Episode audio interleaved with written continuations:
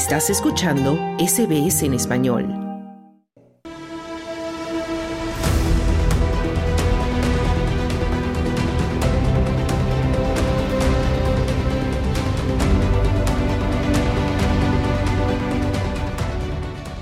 Los representantes de la cumbre sobre el clima de las Naciones Unidas, COP28, no han logrado hasta ahora un acuerdo para elaborar una propuesta final después de casi dos semanas de conversaciones.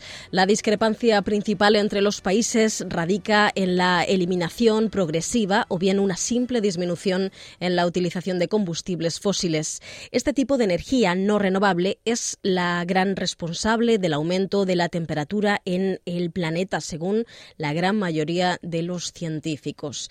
El presidente de la COP28, Sultan Al-Jaber, afirma que los países deben esforzarse más por colaborar.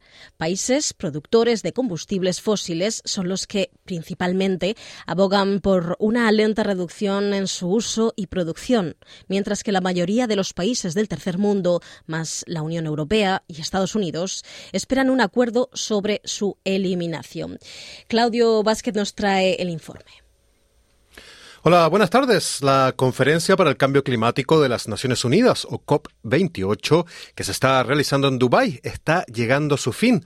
Sin embargo, los representantes de los diferentes países están lejos todavía de llegar a un acuerdo. Un borrador de declaración que propone solo la reducción de los combustibles fósiles como una simple opción para luchar contra el cambio climático provocó una luz de críticas en esta conferencia y dejó en el aire el cierre oficial de la cita. El texto, elaborado por la presidencia de la COP28 tras días de complicadas negociaciones, no propone eliminar progresivamente esas energías responsables del calentamiento del planeta, sino solamente reducirlas. Y para el presidente de la COP28, el sultán Al-Jaber, el tiempo apremia. Am satisfied with the speed and the pace? The answer is no. Time is ticking. ¿Estoy satisfecho con la velocidad y el ritmo? La respuesta es no. El tiempo corre, el reloj corre. Y estoy seguro de que todos ustedes pueden oírlo igual que yo. Ahora ha llegado el momento de que todas las partes se comprometan constructivamente y acudan a mí con ese lenguaje. Quiero que todos muestren flexibilidad, que actúen con urgencia y que encuentren el terreno común que hemos pedido como presidencia de esta COP28, decía el presidente de la conferencia sobre el cambio climático. El borrador presentado justamente por Al-Jaber eh, recibió numerosas críticas, principalmente por parte de países occidentales, insulares, latinoamericanos y también africanos. Ante esa contestación, se espera que se presente este martes por la mañana, en la hora local de Dubái, un nuevo borrador fruto de las negociaciones nocturnas en el treceavo día de la cumbre. Cabe recordar que las decisiones en las conferencias climáticas de la ONU se toman por consenso. Y Arabia Saudita y Rusia son algunos de los países que insisten en que en esta conferencia que se deben centrar únicamente en reducir la contaminación climática y no en los combustibles fósiles que la causan. Por otro lado, al menos 80 países, entre ellos Estados Unidos, la Unión Europea y muchas naciones pobres y vulnerables al cambio climático, exigen que el acuerdo de la COP28 establezca claramente el fin del uso de combustibles fósiles en un futuro próximo. El enviado chino para el clima, Xie Shenhua, por ejemplo, confía en que se llegue pronto a un acuerdo, ya que una resolución es crucial para el éxito de las conversaciones sobre el clima.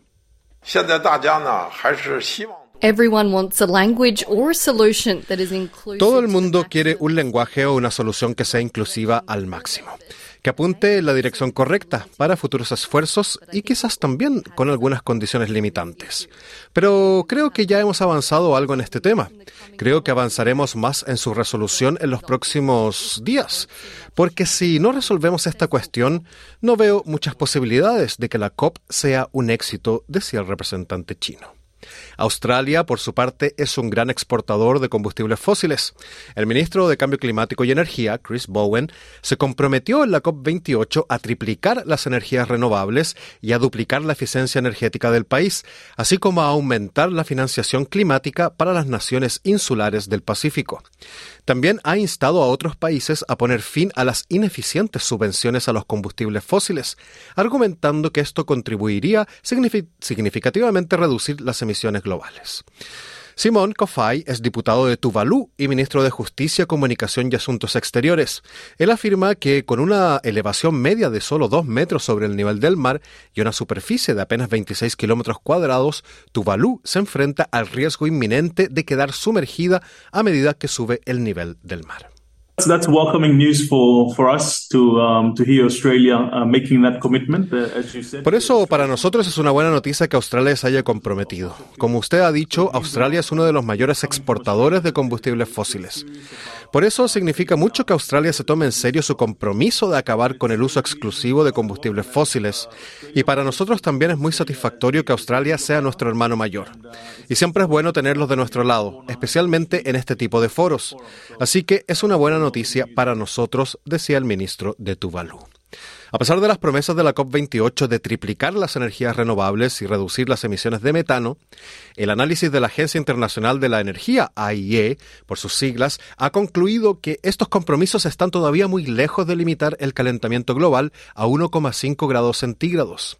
Según el análisis de la AIE, los planes actuales solo reducirán la contaminación mundial por carbono en un 30% de la cantidad necesaria para el 2030.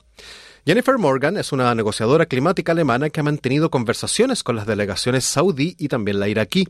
Afirma que aún hay esperanzas de alcanzar un acuerdo mundial sobre el cambio climático.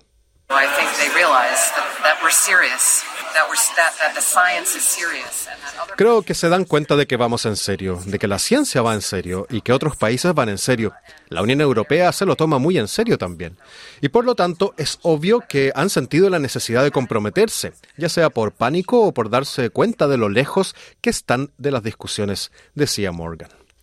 Wopke Hoekstra es el comisario del clima de la Unión Europea y él hace un llamamiento a la unidad para evitar la ebullición planetaria.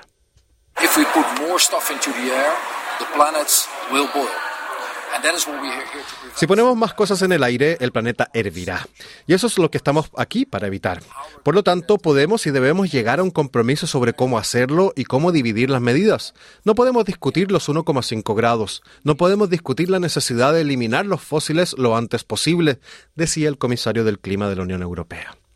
La COP28 de Dubái no solo es la conferencia más grande organizada hasta la fecha, sino también la primera que hace un balance de la acción climática desde el Acuerdo de París, que impuso el objetivo de intentar mantener la temperatura media global en 1,5 grados Celsius respecto a la era preindustrial.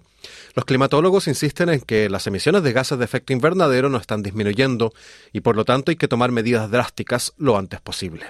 El objetivo compartido por las casi 200 naciones presentes en Dubái es alcanzar la neutralidad de carbono, es decir, que las emisiones y la captura sumen cero de aquí a 2050. Este informe se realizó con la colaboración de Angelica White, Sam Al-Ghalib y Viga Kwan para Australia en español. Dale un like, comparte, comenta. Sigue a SBS Spanish en Facebook.